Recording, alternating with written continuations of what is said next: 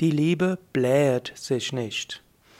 Ja, hallo und herzlich willkommen zu einem weiteren Kommentar, Kurzkommentar oder Impuls aus dem vierten Vers des 13. Kapitels des ersten Korintherbriefs. Ich lese nochmal den Vers vor, er ist so schön. Die Liebe ist langmütig und freundlich, die Liebe eifert nicht, die Liebe treibt nicht Mutwillen, sie bläht sich nicht. Über den letzten Satz, sie bläht sich nicht, die Liebe bläht sich nicht auf, möchte ich ein paar Worte sagen. Sie bläht sich nicht. Also Liebe heißt nicht, wenn du voller Liebe bist, dann wirst du nicht arrogant, du wirst nicht hochmütig, du stellst dich nicht über die, den anderen Menschen, sondern du bist demütig, du achtest den anderen, du hast Respekt zum anderen. Du kannst in der nächsten Woche oder mindestens heute oder morgen besonders dir bewusst machen, dass du dich nicht aufbläst, dass du nicht denkst, oh, ich bin so gut und der andere so schlecht und ich bin so prinzipientreu und der andere ist es gar nicht.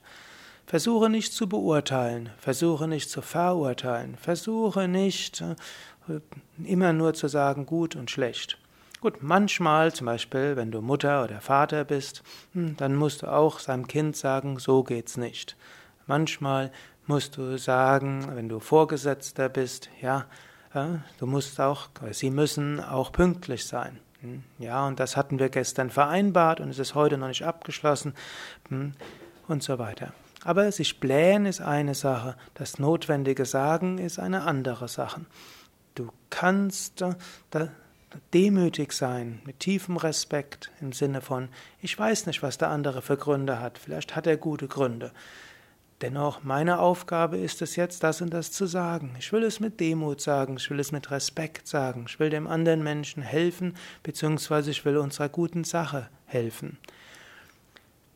Überlege für das nächste Mal, was heißt, die Liebe bläht sich nicht. Was, wie kannst du das, wie kannst du im Alltag sein auch durchaus deinen hohen Idealen genügen, auch freundlich und liebevoll zu sein, ohne arrogant zu sein, ohne hochmütig zu sein.